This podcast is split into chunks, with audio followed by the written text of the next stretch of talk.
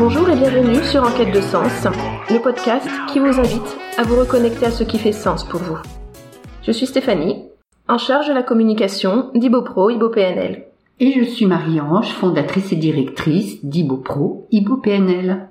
Les fêtes de fin d'année sont là et nous avons eu envie de vous dédier un podcast un peu particulier pour nous associer à la symbolique de Noël. Certains d'entre vous préparent les fêtes depuis des mois. Tout semble simple. Partager, s'émerveiller, se laisser aller à la joie. Et pour d'autres, c'est bien plus compliqué, pour tellement de raisons toutes différentes et légitimes. Nos cœurs sont ailleurs, emplis d'autres sentiments plus difficiles, de souvenirs plus douloureux, de préoccupations bien plus importantes. L'espace pour la joie n'est pas toujours disponible. Alors, nous pouvons avoir la sensation d'être obligés de nous réjouir. Nous nous forçons à faire comme si. En psychologie, nous appelons cet état un état de dissonance émotionnelle. L'émotion qui est vécue est parfois l'opposé de celle que nous devons afficher et exprimer. Nous vivons cette période de fête comme une contrainte, une forme d'obligation sociale, culturelle, voire traditionnelle. Cette dissonance peut provoquer un état de nostalgie, voire de tristesse, incapable de ressentir cette joie qui accentue encore plus notre sentiment de décalage par rapport à certains, comme si les autres étaient plus heureux, plus capable, mieux entouré, plus aimé, car ne serait-on pas en train de surévaluer le bonheur des autres et peut-être de nous comparer? Qu'elle nous réjouisse ou nous déprime, dans cette période où beaucoup cherchent du sens, nous souhaitons, Marie-Ange et moi-même, être en lien avec vous, chers auditeurs, chères auditrices, en vous contant ce que nous savons de l'histoire de Noël. Alors, commençons par le Noël d'aujourd'hui. Car qu'est-ce que Noël si ce n'est tout simplement une véritable dinguerie? Une dinguerie qui a évolué et qui s'est transformée au fil du temps. Une jolie histoire parfaitement fausse, mais elle vit à travers les âges, parce qu'elle nous fait rire et surtout parce qu'elle permet à beaucoup d'entre nous de nous retrouver, nous réunir dans un lien si possible d'amour. Alors, pourquoi faisons-nous ces choses étranges dans cette période de Noël, comme couper un sapin, mettre une étoile à son sommet, suspendre des chaussettes près d'une cheminée, acheter une bûche pour parfaire un repas, et surtout faire perdurer un des plus grands mensonges autorisés ce soir-là, la venue du Père Noël. Un mensonge finalement merveilleux, autour d'un être magique qui nous permet de nous remémorer l'essentiel, le lien entre les générations, le lien entre les êtres, l'altruisme, la générosité, le partage, la joie et l'amour. Rappelons-nous que Noël est avant tout une fête païenne, qui remonte à plusieurs millénaires. Le Père Noël est inspiré du personnage de Saint Nicolas, dont il reprend la symbolique, et d'Odin aussi.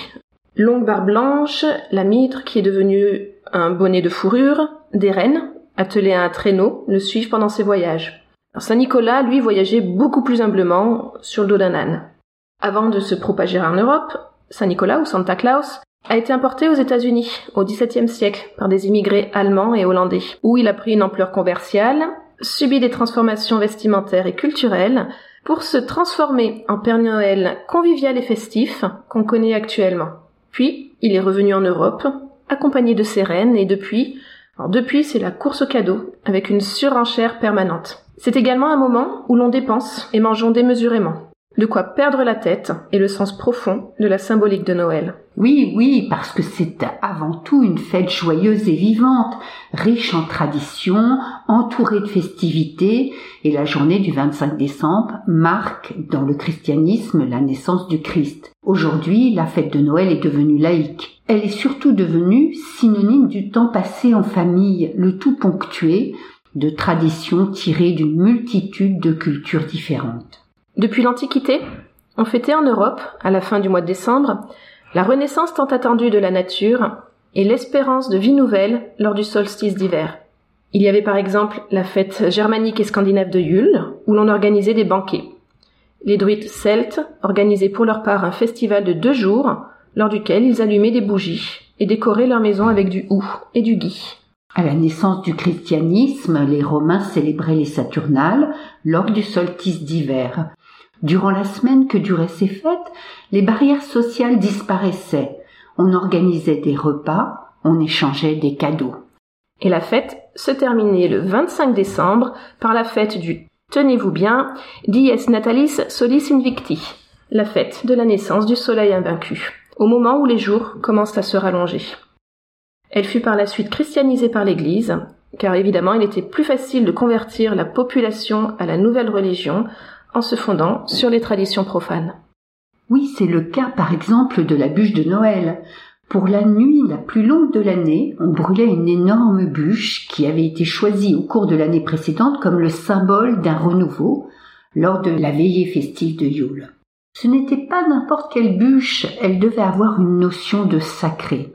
La bûche était alors décorée de feuillages et de rubans et gravée avec des dessins. À la fin de la nuit, les cendres restantes étaient réparties autour des maisons en signe de protection pour la nouvelle année. La bûche représentait aussi la solidarité entre les hommes. Au Moyen Âge, cette coutume rappelait la naissance de Jésus, né dans une étable dans le froid, la bûche devait provenir d'un chêne ou d'un arbre fruitier qui était symbole d'abondance. Et puis, ces bois sont parfaits pour faire des étincelles. Plus ces dernières étaient hautes, mieux allait être l'année à venir. De bonnes récoltes, peu de sécheresse ou d'inondations. On avait besoin de se rassurer par de petits signes comme ceci. La bûche avait aussi un côté protecteur. En hiver, la maison est barricadée à cause du froid. Et il reste ce lien ouvert vers le ciel qu'est la cheminée. Or, la nuit nous a toujours fait peur, et elle appartient aux revenants et aux créatures surnaturelles, selon les civilisations.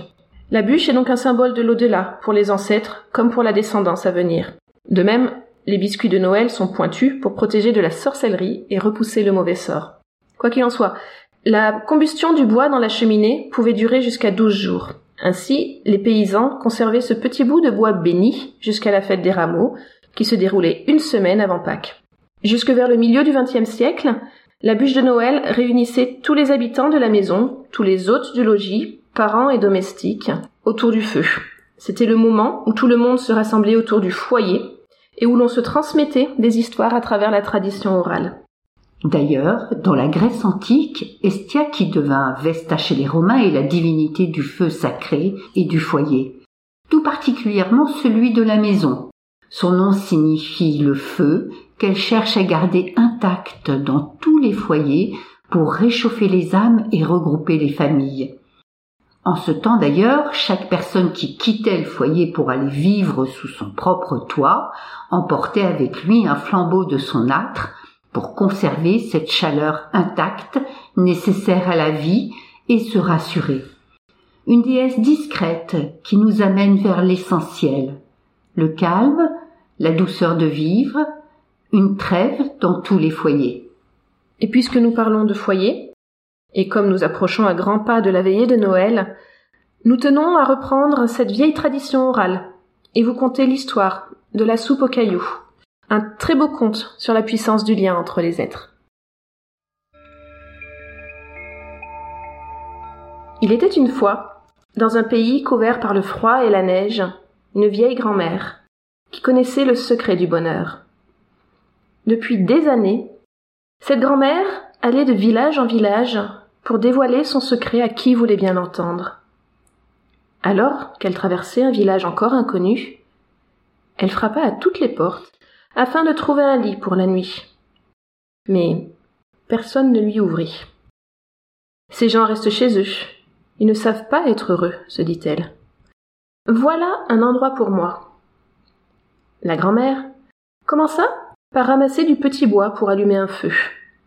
Puis, elle alla remplir sa gamelle au puits et la posa dessus. Un petit garçon s'approcha d'elle. Que faites-vous Je fais une soupe aux cailloux, répondit-elle. D'ailleurs, j'aurais besoin de trois grosses pierres rondes. Sais-tu où en trouver? Le petit garçon fit la chercher trois belles pierres qu'il lui tendit. Ces pierres feront une excellente soupe, dit-elle en les plongeant dans l'eau. Hum, dommage qu'on ne puisse pas en faire beaucoup dans cette gamelle. Ma mère a une grosse marmite, dit le garçon. Je vais la chercher. Alors qu'il prenait la marmite, Sa mère lui demanda ce qu'il faisait. Il y a une grand-mère sur la place du village. Elle fait une soupe aux cailloux. Une soupe aux cailloux? songea-t-elle. Hum, j'aimerais bien voir ça. La mère suivit son fils sur la place du village. Puis, intrigués par la scène, les villageois sortirent un à un de chez eux. Évidemment, précisa la grand-mère. La vraie soupe aux cailloux doit être assaisonnée avec du sel et du poivre. Mais je n'en ai pas. Moi j'en ai, dit un villageois. Et il disparut avant de revenir avec du sel, du poivre et d'autres épices de la région. La grand-mère goûta la soupe. La dernière fois que j'ai eu des pierres de cette forme, j'y ai ajouté quelques carottes. C'était délicieux. Des carottes demanda une autre femme. Je crois que j'en ai une ou deux chez moi. Je vais voir. Et la femme revient avec un panier rempli de carottes, ainsi que deux beaux choux, qu'elle se pressa de jeter dans la marmite. Hum, soupira la grand-mère. Quel dommage que je n'ai pas d'oignons. Ce serait si bon. Oh oui, dit un fermier, je cours en chercher. Et petit à petit, chacun apporta de quoi enrichir la soupe. Quand l'un avait à cœur de donner, le suivant donnait plus encore. Poireaux, tomates, saucisses, lard fumé. La soupe dégageait à présent une délicieuse odeur. Enfin, la grand-mère déclara La soupe est prête. Tous se réunirent alors autour d'une grande table apportant avec eux pain et boisson. Quel festin. Au village, on n'avait jamais vu ça.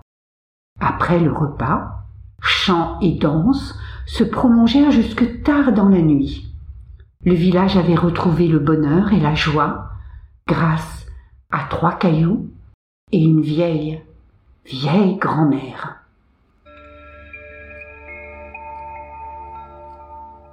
Et l'on comprend donc pourquoi nous mangeons tant à Noël. Et pour vous, qu'en est-il? Quelle dinguerie avez-vous envie de vivre pendant ces fêtes de fin d'année? Qu'est-ce qui aurait du sens pour vous de nouveau à Noël? Qui vous donnerait envie de vivre ce moment comme un moment unique, un moment merveilleux? Et surtout, surtout, où achetez-vous votre bûche de Noël? Marie-Ange et moi-même sommes curieuses. Alors commentez, partagez, likez, nous avons hâte de vous lire. Nous vous souhaitons de joyeuses fêtes de fin d'année et nous vous retrouvons l'année prochaine pour le prochain épisode d'Enquête de sens.